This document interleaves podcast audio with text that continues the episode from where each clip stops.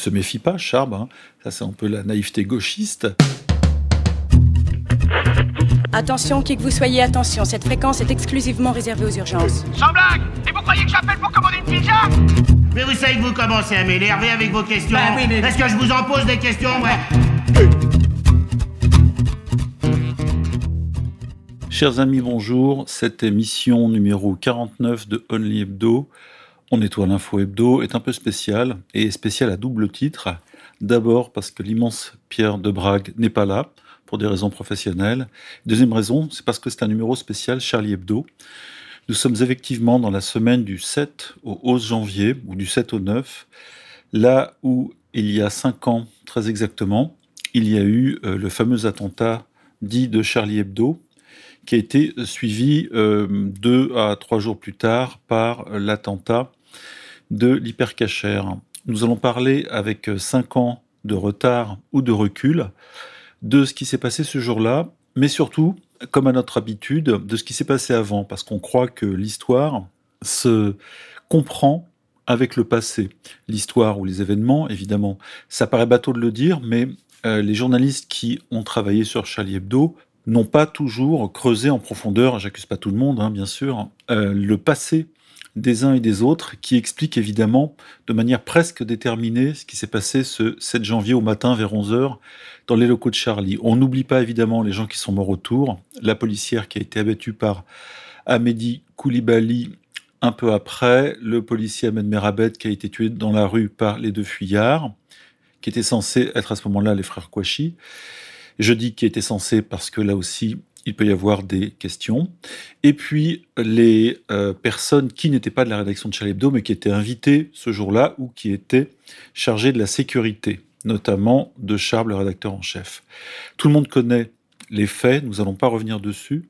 Ce qui nous intéresse aujourd'hui, c'est euh, grâce au recul historique et au travail un petit peu des racines de cette affaire, puisque dans toute affaire, en fait, on peut dire, ça ressemble à un arbre. Il y a ce qu'on voit, il y a les branches, hein, tournées vers l'avenir, et puis il y a le passé, les racines. Alors tout le monde connaît le tronc ou l'arbre. On s'intéresse souvent aux racines du ciel, qu'on appelle les branches, mais parfois, souvent, toutes les choses sont inscrites dans les racines. Et là, pour euh, Charlie Hebdo, on peut dire que ce qui s'est passé ce 7 janvier 2015 était déjà en germe, non seulement en 2006, au moment de la publication des fameuses caricatures de Mahomet, celles qui ont, été empruntées pardon, à un journal de droite danois. Et ce qui est intéressant, c'est que je crois Wolinski, dans le documentaire Charlie 712, aura cette remarque que les caricatures sont issues d'un journal dit fasciste. Pour eux, euh, dès qu'on n'est pas de gauche, on est fasciste. Et ça a un sens, mais que les membres de la rédaction, dessinateurs ou journalistes de Charlie Hebdo n'ont pas relevé à l'époque, c'était que Charlie, à ce moment-là, a joué tout simplement le rôle de l'extrême droite pro-israélienne, ce qu'on appelle aussi les néocons.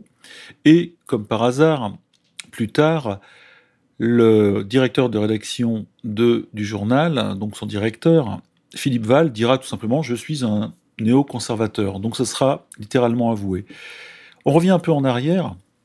Charlie Hebdo, c'est quoi? C'est le journal qui, après l'interdiction de Harakiri en 70, je crois, reprendra le flambeau avec la même équipe et de manière, euh, je crois, hebdomadaire, avant de passer en mensuel ou, l'inverse, peu importe. Charlie Hebdo sera donc la suite d'Harakiri avec un poil de politique en plus. Le journal s'arrêtera au début des années 80 parce que ce n'était plus les années de cette, subversion classique des années 60.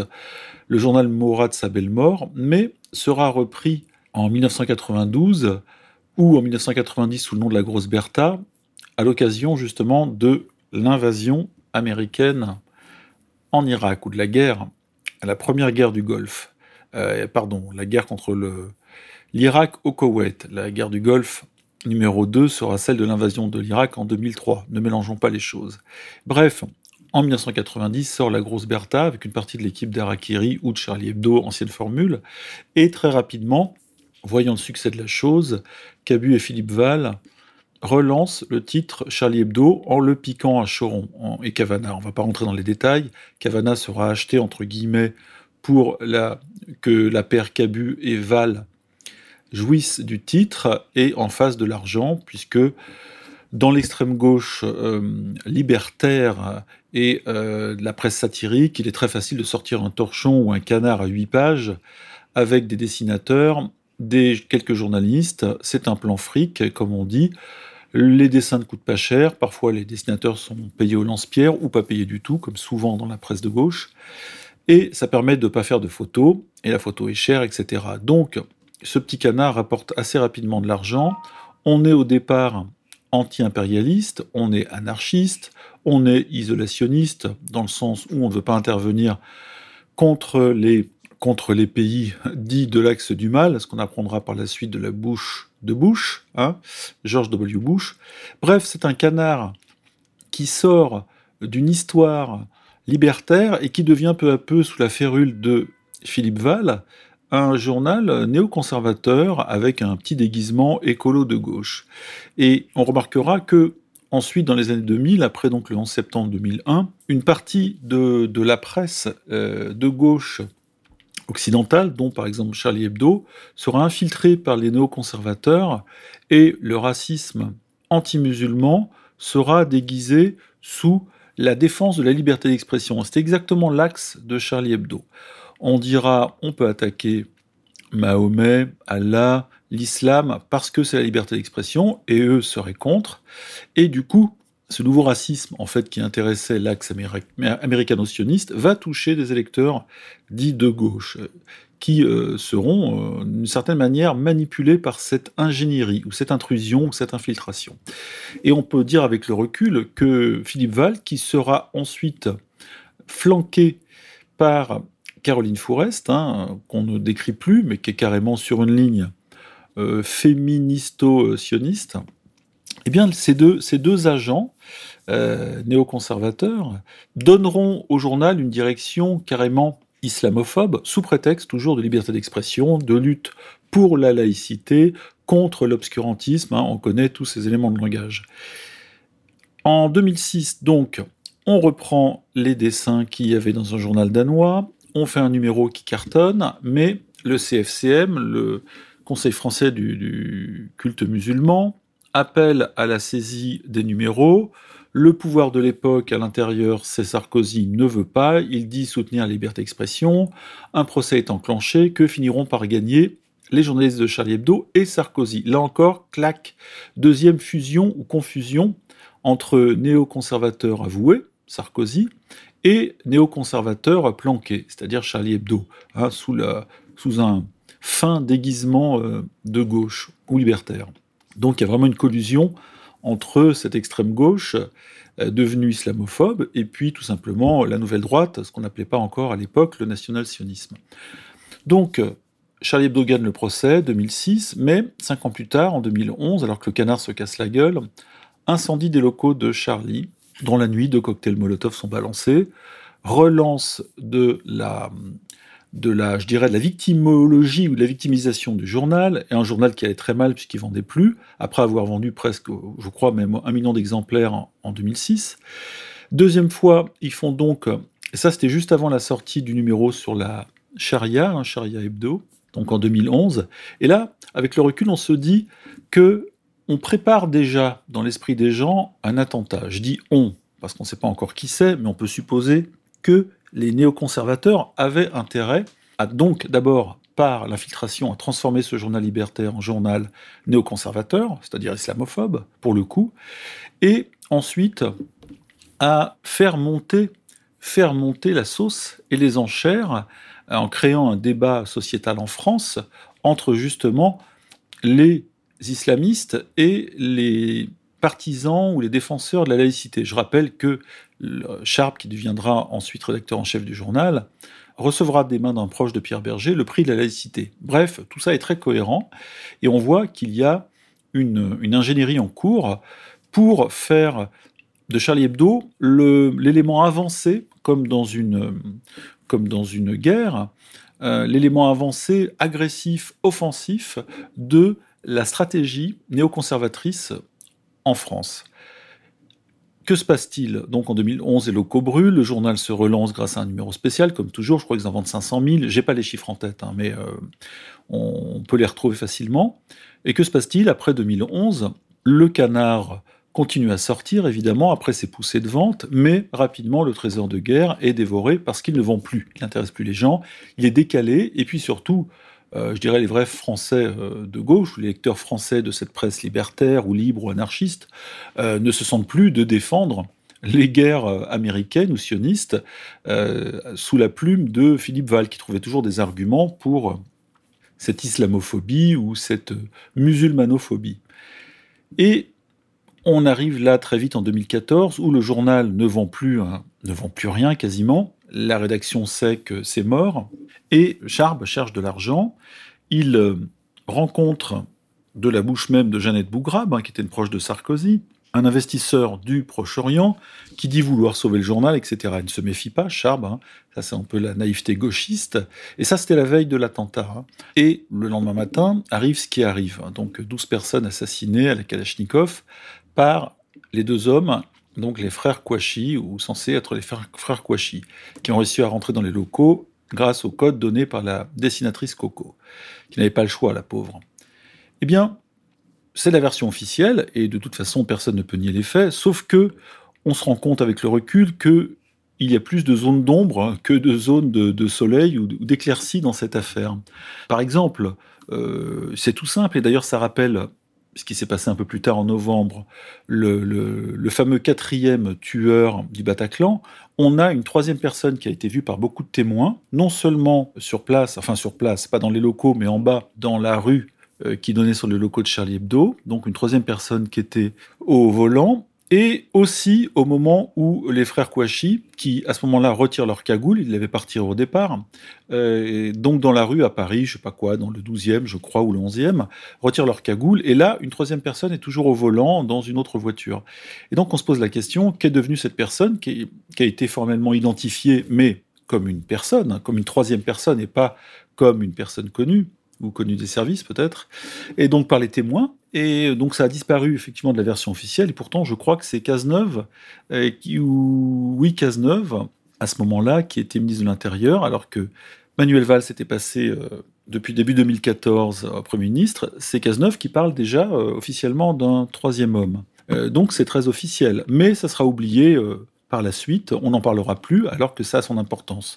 À ce propos, le capitaine Paul Baril, qui s'y connaît en coups fumeux et en coups de renseignement et en coups de barbouze, a dit que pour euh, faire un attentat, une opération homo, donc homicide, il fallait trois personnes. Il fallait une personne euh, qui tue, une personne qui sécurise euh, le lieu de l'assassinat et une personne qui serve pour la fuite ou l'exfiltration, c'est-à-dire là en l'occurrence un conducteur. Donc là, on avait bien trois personnes. Il dit que en dessous de trois personnes, ça devient très difficile de réussir une opération homicide. Et euh, encore plus, un, massacre comme ça a eu lieu ce 7 janvier euh, vers 11h du matin un mercredi. Donc, euh, petit passage donc sur les autres zones d'ombre qui ont été relevées d'ailleurs par les, proches ou les familles des victimes. Hein. On sait que par exemple que Marise Wolinski, elle, a écrit un livre sur le sujet très intéressant où elle fait part de ses doutes par rapport à la version officielle qui sera imposée à tout le monde et que plus personne ou ne contestera. Alors là, je fais une petite incise, parce que, étant journaliste, on ne peut pas ignorer le travail qu'a fait Panamza sur le sujet, qui est un travail euh, précis, euh, factuel, voilà, et même si Panamza nous a un peu craché à la gueule, euh, je salue sur ce sujet son travail de journaliste. Nous ne sommes pas chiens. Voilà, donc il y a eu aussi le, questionnement des vidéos qui ont été faites par des personnes qui ont disparu. Je crois qu'il y avait un ouvrier polonais à ce moment-là qui a filmé euh, une scène. La scène euh, avec euh, l'assassinat du policier Ahmed Merabet a été filmée aussi de manière très nette, etc., avec un son parfait. Et bien sûr, il y a aussi le cas Jeannette Bougrab. Et puis, si je retrouve son nom, pas Frédéric, Elric, je crois, Frédou, qui était un, un officier de police judiciaire, je crois, qui était basé à Grenoble et qui avait euh, auparavant, je crois, été proche de Cazeneuve, si je ne m'abuse, qui a été assassiné le, 7 janvier au soir. Et c'est un, homme qui devait dérocher Jeannette Bougrab et il s'est suicidé. Malheureusement, on a appris, même de manière très tardive et euh, même post-mortem, qu'il était dépressif, ce que sa famille a nié absolument, en tout cas sa famille, ses proches. Euh, donc on a là quelque chose, euh, d'abord qui a été repris par la presse internationale, puisqu'évidemment ça fait un buzz international, cet événement, enfin l'événement Charlie, hein. et soudain, la piste, la piste Fredou-Bougrab abandonnée par les journalistes français. Alors par peur, par paresse, par la collusion classique médiatico-politique des élites françaises, on a plusieurs explications. On ne rentrera pas dans ces détails. Voilà, et puis il y a des questions qui se posent aussi sur le fait que les tueurs connaissaient exactement le moment de cette conférence de rédaction, et surtout une conférence de rédaction qui, ce jour-là, réunissait quasiment tout le monde. Euh, ce qui est exceptionnel, puisque Charlie étant à ce moment-là en, en, déshérence, il y a beaucoup de gens qui euh, commençaient à lorgner ailleurs et à ne plus croire à des conférences de rédaction qui, de toute façon, allaient servir un journal qui était, euh, qui était quasiment mort. Et je parle là éditorialement ou plutôt commercialement.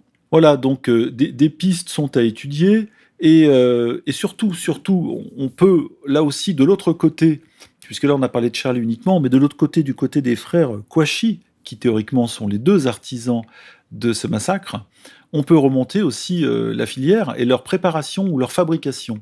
Parce que pour le coup, ces deux types qui venaient de rien, du ruisseau, quasiment violés, paraît-il, ou orphelinisés, lâchés à Paris, oubliés, sous-éduqués, ces deux gars qui seront euh, euh, manipulés ou en tout cas formés par le prédicateur Farid Benyetou, un type très étrange euh, qui fera de la prédication salafiste et qui finira par retourner kazakh et à faire un grand mea culpa devant tout le monde. Il en fera un livre utilisé par Dounia Bouzard pour faire de la, je dirais de la, du nettoyage mental aux salafistes qui se sont fait gauler en France. Bref, un type assez bizarre qui, euh, qui d'ailleurs, euh, après son mea culpa, euh, livrera au renseignement français tout ce qu'il savait sur les frères Kouachi et puis sur les autres qui sont passés par la cellule dite début de Chaumont. Bref, on a là quelque chose qui sent très fort la manipulation, le renseignement, et par ce fait, je n'accuse pas, évidemment, le renseignement français d'être responsable de la euh, du, chapeautage euh, du prédicateur, c'est-à-dire du formateur des deux frères Kouachi qui ont théoriquement abattu euh, les gens à Charlie Hebdo ce jour-là, plus le policier, et puis je crois Franck Brinsolaro qui était le garde du corps de char, mais tout laisse à penser que ces deux ces deux gus, ces deux gugus n'avaient pas le niveau pour organiser et surtout réussir une telle opération en plein Paris, euh, qui est une ville qui est théoriquement euh, pleine de flics, où euh, pour le moindre incident ou un collier volé à Place Vendôme, on a tout de suite une batterie de voitures de police. Là, rien, ils ont pu traverser Paris et se sauver tranquillement. c'est assez exceptionnel. Les caméras qui filment quasiment tout à Paris, il y en a des centaines, hein, n'ont pas relevé, ou alors ça n'a pas été ou donné aux journalistes. Bref, on a quelque chose de très louche du côté de la formation de ces gars-là et surtout du formateur qui sera ensuite euh, totalement blanchi ou quasiment blanchi puisqu'il fera de la prison quand même, mais sans plus. Donc on sent bien quand on connaît un peu le système de fabrication de ces hybrides, c'est-à-dire ces truands, ces petits truands, euh, petits délinquants devenus euh, euh, radicaux salafistes envoyés sur les terrains irako-syriens, on sait très bien qu'ils sont passés par la case prison, souvent, et que là, ils ont été formés par des gens qu'on a laissés en contact avec eux-mêmes. C'est complètement dingue. C'est-à-dire qu'on a laissé se former en prison, comme si on ne pouvait pas les séparer, alors que théoriquement l'isolement est possible. Hein. On a laissé se former des gens qui ensuite, manipulables, fragiles, ont été faire le coup de feu en Irak ou en Syrie, et ensuite en France pour certains. Donc les attentats venaient de là. Donc on a l'impression quand même qu'on a laissé ces gens-là. Je ne reviendrai pas non plus sur le relâchement de la surveillance absolument hallucinante que les professionnels considéraient comme étant une faute grave, voire gravissime puisqu'il y a eu des morts, euh, surveillance des locaux de Charlie et surtout de, de Charb, euh, qui normalement aurait dû être suivi jour et nuit, protégés. Les locaux, on le sait, à partir de fin 2014, ont été euh, euh, surveillés de manière de plus en plus lâche ou relâchée, ce qui a permis d'ailleurs, euh, je rappelle, hein, ce jour-là, un des deux hommes qui devait, avec Franck Brinsolaro, à l'extérieur, euh, surveiller les locaux de Charlie, qui avait une porte normalement infranchissable, eh bien, était parti s'acheter, je crois, un sandwich à la boulangerie. Donc, les deux tueurs, que ce soit des frères Kouachi ou d'autres, hein, sous cagoule, ont bénéficié d'un ensemble de circonstances atténuantes tellement incroyables que on se dit, soit c'est des super professionnels et ce ne sont pas des coïncidences, soit ce sont deux gugus et il y a une organisation beaucoup plus professionnelle par-dessus qui a organisé tout cela. Et ça nous fait rebondir sur le massacre euh, au Bataclan et puis aussi évidemment des terrasses au soir, euh, fameux soir de novembre 2015, la même année, où en travaillant un peu sur le sujet, on s'est rendu compte qu'il euh, y avait eu une opération extrêmement bien montée et très professionnelle au départ, et ensuite qui a fini dans l'amateurisme le plus total, avec une prise d'otage qui n'avait pas de sens, où les otages n'ont pas été tués, mais où des gens avaient été tués par dizaines dans la fosse euh, en, quelques, minutes. Voilà, donc on retrouve là des éléments communs aux, deux affaires qui n'ont toujours pas été réglées, même si évidemment il y a eu des, une commission d'enquête à chaque fois et qui a réglé la question avec euh, une version officielle qui présente trop de trous pour être avalable en l'état. Aux États-Unis, euh, on dit euh, I don't buy, j'achète pas. C'est très difficile d'acheter si on fait fonctionner son bon sens et son intelligence. Et puis, euh, on pourrait parler aussi du contexte, on va pas parler pendant des heures, mais du contexte général des années 2000 où les néoconservateurs, je l'ai dit au départ, ont travaillé les gauches de façon à les faire basculer dans l'islamophobie. et c'est ce qu'on voit aujourd'hui de toute façon. même si, par exemple, en France, résiste une certaine gauche, celle de Mélenchon, qui justement ne veut pas être islamophobe, mais elle est accusée par les nationaux-sionistes hein, dans la filiation de Sarkozy, puisque Zemmour-Sarkozy, il y a un véritable axe, plutôt Sarkozy-Zemmour, sont accusés d'être islamo-gauchistes, c'est-à-dire, en gros, islamisto-gauchistes, c'est-à-dire radicaux euh, islamistes gauchistes, c'est-à-dire terroristo-gauchistes. Donc voilà, les amalgames sont faits. On a compris que l'affaire, ou plutôt le massacre de Charlie, a servi notamment Cui Bono au national-sionisme en France pour faire avancer ses pions et euh, faire basculer littéralement la gauche, la mettre face à un mur. Euh, et ce mur, euh, le suivant, c'est soit vous êtes avec nous, et vous restez de gauche, mais évidemment de manière factice ou superficielle, soit vous êtes avec les terroristes. Et voilà, la gauche a eu du mal à résister à cela, et on voit bien, c'est incarné par Manuel Valls, le traître à la nation, qui lui-même a obéi totalement aux ordres du CRIF à partir de 2014, pensant devenir le pauvre président à la place de François Hollande, et Emmanuel Valls qui a, littéralement fait le jeu du CRIF, et surtout euh, sous couvert là aussi d'un socialisme à, peine rosacé euh, des intérêts néoconservateurs en France, ou en tous les cas euh, Et on peut dire maintenant euh, que si on gratte un peu dans toutes les parties de cette affaire, que tous les chemins ne mènent pas à Rome mais à Tel Aviv, et que quand la paire Val-Fourest a pris véritablement euh, en main le journal euh, du point de vue de son idéologie, que les loups étaient entrés dans Charlie. Et quand Val et Fourest sont entrés dans Charlie, pour moi, euh, c'était le signe que les autres loups, c'est-à-dire les frères Kouachi ou les hommes cagoulés qui sont entrés le, 7 janvier, allaient aussi, eux, entrer dans Charlie. Donc les, les loups sont entrés de tous les côtés, que ce soit par le, travail journalistique, hein, dirons-nous, plutôt idéologique de Val et puis euh, par tout simplement l'agression terroriste du 7 janvier.